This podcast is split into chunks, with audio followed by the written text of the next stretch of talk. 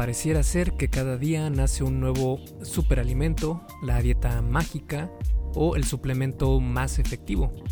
Desde quemadores de grasa corporal que, según, funcionan sin hacer nada, hasta químicos con nombres rarísimos que parecen sacados de una película de ciencia ficción, como los ARMS por ejemplo. La gran mayoría de estos suplementos no tienen un impacto significativo en tus resultados, aunque algunos puede ser que sí te ayuden en algo, aunque sea mínimo.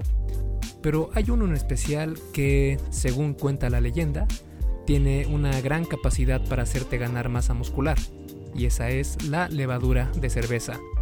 Pero, ¿qué tanto de cierto es esto? ¿Qué tiene la levadura de cerveza que pueda hacerte ganar masa muscular? ¿En realidad vale la pena? Y la respuesta a estas y otras preguntas las tendrás en este episodio. Y como siempre, recuerda que este y todos los demás episodios son traídos a ti por Fase 1 Origen, mi videocurso sobre salud y fitness para aquellas personas que van comenzando en esta travesía de mejorar su físico, de mejorar su salud, de mejorar su nutrición y que quieren que este nuevo estilo de vida ya sea una parte fundamental de su vida y no solo algo que van a hacer por dos meses y lo van a dejar, sino que te llevo desde el absoluto cero hasta que sea ya parte integral de tu vida. Y si quieres ver qué es lo que contienen estos cursos, porque son dos, uno para hombres y otro para mujeres, puedes ir a esculpetucuerpo.com diagonal fase 1, todo junto, sin espacio y el número 1 con número, no con letra, fase 1. Y bueno, sin más entonces te dejo con el episodio número 153 de la arte y ciencia del fitness, el podcast de esculpetucuerpo.com. Yo soy Mike García y te veo en dos segundos. Y primero que nada vamos a comenzar analizando o dando la definición, el concepto de qué es en realidad la levadura. Y es que para comenzar desde cero, la levadura es una sustancia fermentada que provoca a su vez la fermentación de otra con la que se mezcla. En sus inicios, la levadura de cerveza era producida cuando precisamente se elaboraba la cerveza y el pan pero ahora es comercializada como suplemento alimenticio y por lo general viene seca, en polvo, aunque puedes conseguirla también en forma líquida, en hojuelas o en tabletas. La levadura de cerveza está compuesta principalmente de Saccharomyces cerevisiae, que es un tipo de hongo que ha sido utilizado desde hace muchos años y que al parecer trae algunos beneficios a la salud, de los cuales hablaremos más adelante. A veces se le puede confundir con la levadura nutricional, aunque no son lo mismo, sí son familiares cercanos. La levadura nutricional está compuesta del mismo hongo que la levadura de cerveza. El contenido nutricional es muy parecido en ambos, aunque la diferencia está en cómo fueron cultivadas estas levaduras. La levadura debe pasar por cinco pasos para llegar hasta nuestras manos. El primer paso es que siendo un organismo vivo, Primero debe crecer en un entorno estéril y libre de impurezas. El segundo paso es que después es transferido a un tanque de acero inoxidable donde se le alimenta con aire y glucosa. El tercer paso, algunos días después, es pasado a través de un proceso de centrifugación para eliminar impurezas, limpiar y extraer células de levadura. Este proceso crea un líquido llamado crema de levadura nutricional, Aquí la levadura todavía sigue viva y activa. En el punto número 4 es donde se divide la levadura de cerveza de la nutricional. La crema de levadura se pasteuriza para desactivarla. El calor mata la levadura y deja de crecer, creando la levadura de cerveza. Y el paso final es llevar a la levadura a unas secadoras especiales y es aquí donde adquiere su forma final y se empaca para ser vendida es decir, la levadura nutricional y la de cerveza que se utiliza para hacer pan, mantienen al hongo vivo, mientras que la levadura de cerveza que se consume como suplemento alimenticio no lo hace. Esto provoca que tengan algunas diferencias en cuanto a nutrientes. Por ejemplo, la levadura nutricional casi no contiene cromo, generalmente está fortificada con vitamina B12 y ácido fólico, y a diferencia de la levadura de cerveza, no contiene gluten. Así que ahora vamos a ver precisamente este tema. La levadura de cerveza es alto en proteínas, vitaminas del complejo B y también en cromo, aunque algunas de las nuevas versiones de este suplemento ya no contienen cromo.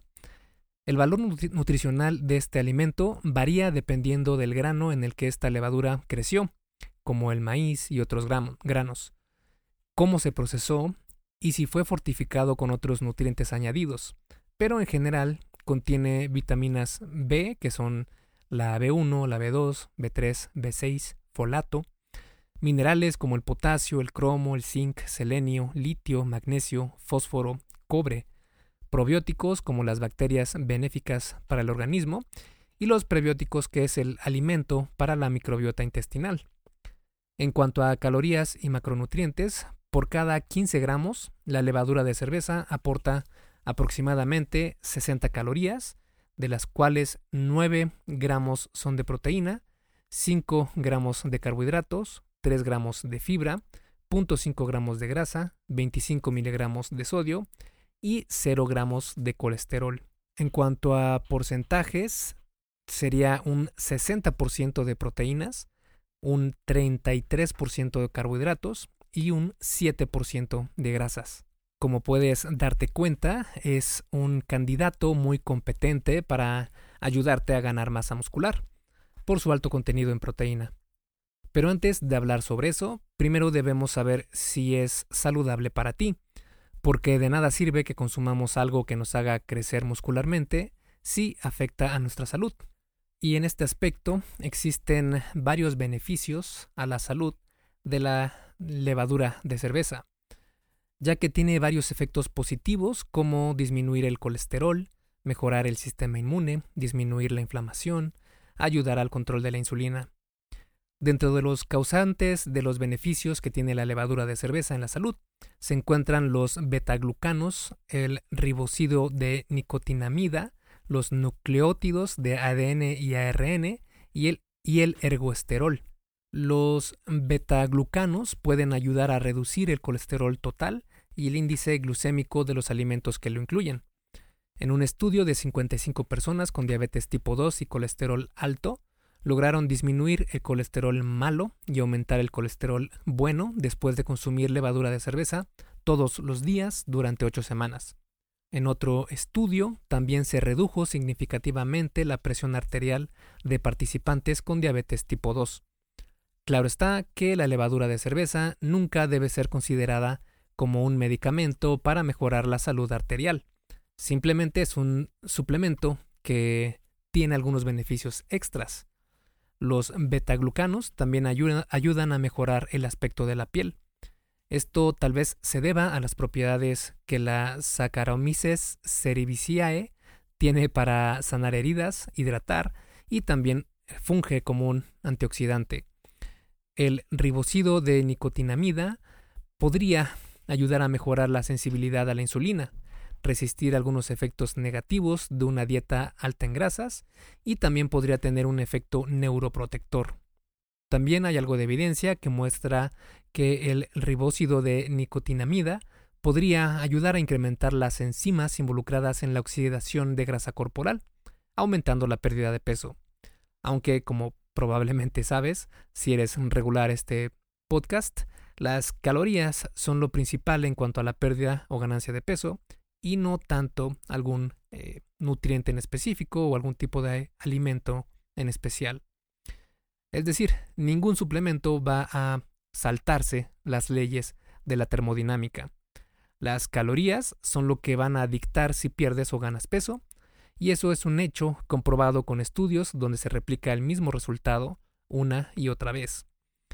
Lo que podría hacer la levadura de cerveza es ser un ayudante pero si acaso mínimo, en este proceso, más no es fundamental para que se lleve a cabo. En cuanto a los nucleótidos en los alimentos integrales, se han asociado con niveles mayores de energía y posiblemente mejoren la función cognitiva. El ergosterol, por su parte, tiene propiedades pro y antiestrogénicas e incluso podría ayudar a inhibir el cáncer de mama. y al contener también pro y prebióticos podría ayudar a la salud intestinal. Ahora, estos son solo algunos de los beneficios que tiene la levadura de cerveza, pero en realidad tiene otros efectos positivos que ayudan a ciertas poblaciones en específico. Por ejemplo, hay estudios que muestran que la levadura de cerveza puede ayudar en el síndrome premenstrual. Como ves, la levadura de cerveza es un estuche de monerías y todo parece muy benéfico hasta ahora, pero ¿tiene algún efecto secundario negativo? Hey, rápidamente, antes de seguir con el episodio, ¿me harías un favor? Si te está gustando lo que estás escuchando en este podcast, ¿puedes compartirlo en tus redes sociales? Basta con que tomes una captura de pantalla o te tomes una foto y compartas la publicación en Facebook, Instagram o en cualquier otra red social mencionando el podcast El arte y ciencia del fitness. Porque simplemente con que hagas esto, que realmente no te lleva más de un minuto, me ayudas un montón a que Esculpe tu cuerpo crezca y podamos cambiarle la vida a muchas más personas. Y si haces esto, no olvides etiquetarme en la publicación para que pueda agradecerte personalmente. En Facebook estoy como blog Esculpe tu cuerpo y en Instagram como Esculpe tu cuerpo. Vale, sigamos entonces donde nos quedamos en el episodio. En este aspecto existen ciertos grupos de personas que podrían verse afectadas al consumir levadura de cerveza. El primer grupo que podría salir afectado es el más lógico, los alérgicos a la levadura. Dentro de este grupo también entran los que son alérgicos a la Candida albicans y también al moho. Estos grupos de personas pueden tener también una reacción alérgica al consumir levadura de cerveza. Si cuando consumes esta levadura comienzas a sentir dolor en el pecho, sensación de garganta apretada o dificultad para respirar, sería mejor dejar de consumirla porque son síntomas claros de una reacción alérgica. Por eso, si decides consumirla, comienza con dosis pequeñas para ver cómo reacciona tu cuerpo. Una cucharadita puede ser buena opción para comenzar. La levadura de cerveza también incrementa la severidad de la enfermedad de Crohn y celíaca en pacientes con anticuerpos al hongo Saccharomyces cerevisiae.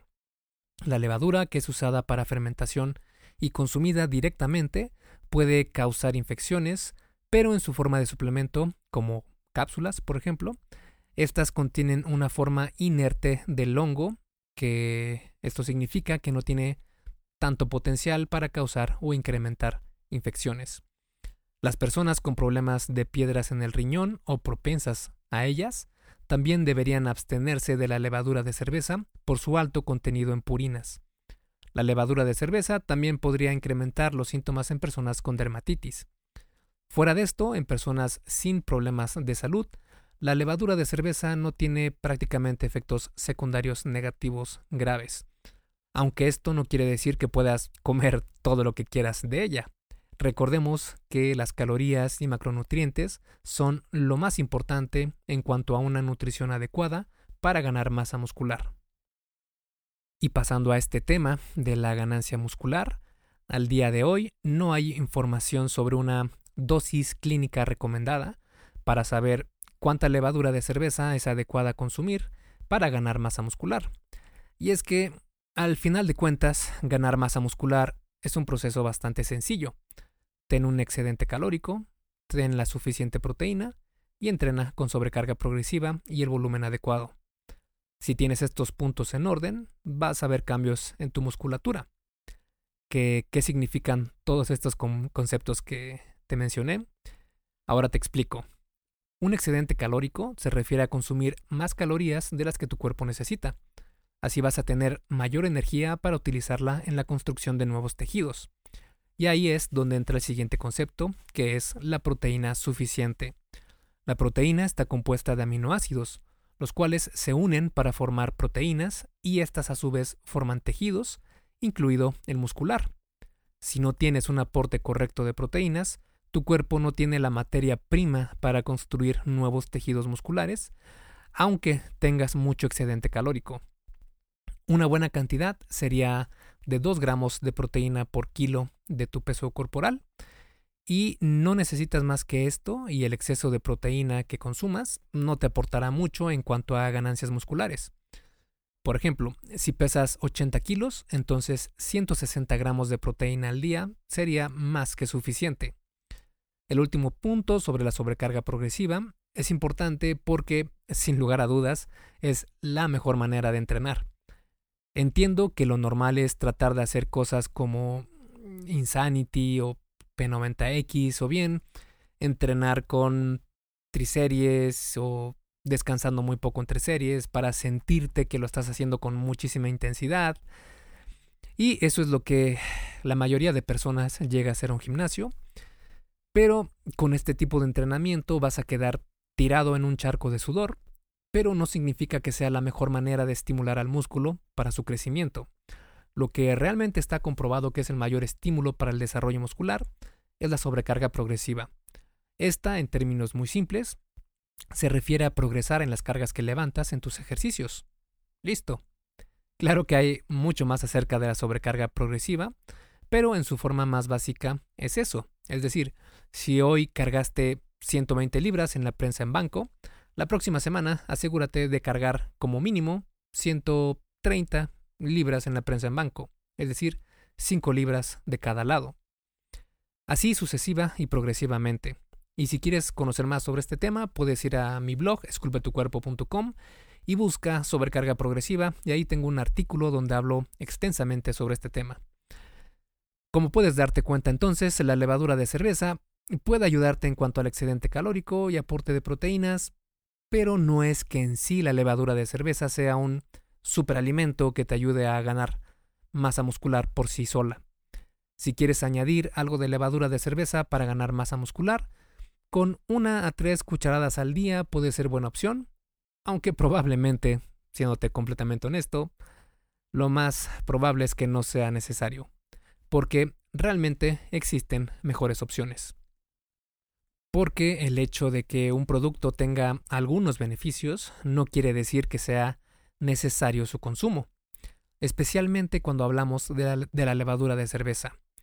Si alguna vez has probado la levadura de cerveza natural, ya habrás podido notar que su sabor es bastante amargo. Esto se debe al lúpulo que es utilizado en la elaboración de la cerveza.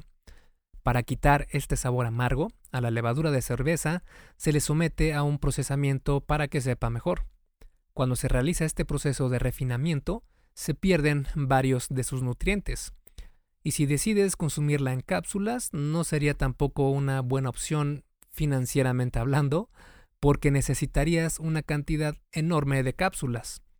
Por estos motivos, la levadura de cerveza es una buena opción, pero definitivamente hay mejores. Por ejemplo, la proteína de suero de leche tiene un mejor perfil y biodisponibilidad, que a esto se refiere lo que el cuerpo puede realmente absorber que es mucho mejor que la levadura de cerveza, porque recordemos que la levadura de cerveza proviene de una fuente que no es animal y por lo mismo su tasa de absorción en el cuerpo humano es mucho menor que, por ejemplo, la proteína de suero de leche, que viene precisamente de una fuente eh, animal o de un producto animal, y por lo mismo eh, la proteína y los aminoácidos que contienen estos productos son mucho más completos para nuestro organismo. Y para dar las conclusiones de este episodio, la levadura de cerveza es un suplemento que tiene un perfil nutrimental bastante interesante, porque tiene mucha proteína, medianamente carbohidratos y poca grasa. Esta es una repartición de macronutrientes bastante conveniente para quien quiere ganar musculatura. Sin embargo, la levadura de cerveza por sí sola no va a hacer que ganes masa muscular. Para ganar músculo se requiere principalmente de tres cosas, un excedente calórico, la proteína suficiente y entrenamiento con sobrecarga progresiva. La levadura de cerveza puede ser un ayudante para lograr los objetivos de nutrientes, pero en sí, por sí sola, no va a ser de mucha ayuda. Además de que existen mejores opciones como la proteína de suero de leche. Y recuerda que siempre que decidas tomar cualquier tipo de suplemento, primero platícalo con tu médico de confianza para que te dé su mejor opinión, porque este es un episodio y un artículo en el que únicamente doy información y cada persona debe tomar sus propias decisiones, ¿vale? Esculpe tu vida, comienza con tu cuerpo. Y hasta aquí el episodio del podcast de hoy. ¿Te gustó? Si es así, déjame una calificación y tu opinión en Apple Podcast o en la plataforma que me escuches. Es muy sencillo y no te lleva mucho tiempo. Con esto me ayudas a que el podcast suba en el posicionamiento y así podamos llegar a más personas. Si tienes alguna duda o sugerencia, puedes mandarme un email a contacto arroba esculpetucuerpo.com. Veo absolutamente todo lo que me llega al mail y respondo personalmente a todos. Puedo tardarme un poco por la cantidad de mensajes que recibo al día, pero ten por seguro que sí te responderé. Gracias por escuchar el podcast de la arte y ciencia del fitness y espero haberte ayudado a aclarar algunas de tus dudas. Y antes de irnos, si te gustó el episodio, entonces probablemente también te guste el checklist que hice para saber si estás haciendo lo correcto para ver resultados en el gym. Si no estás viendo los resultados que quieres, se puede deber a varios factores. Este checklist funciona como una guía para que veas dónde puedes mejorar y poder seguir progresando. Es completamente gratis y puedes bajarlo en esculpetucuerpo.com diagonal lista. Me despido y nos vemos en el siguiente podcast.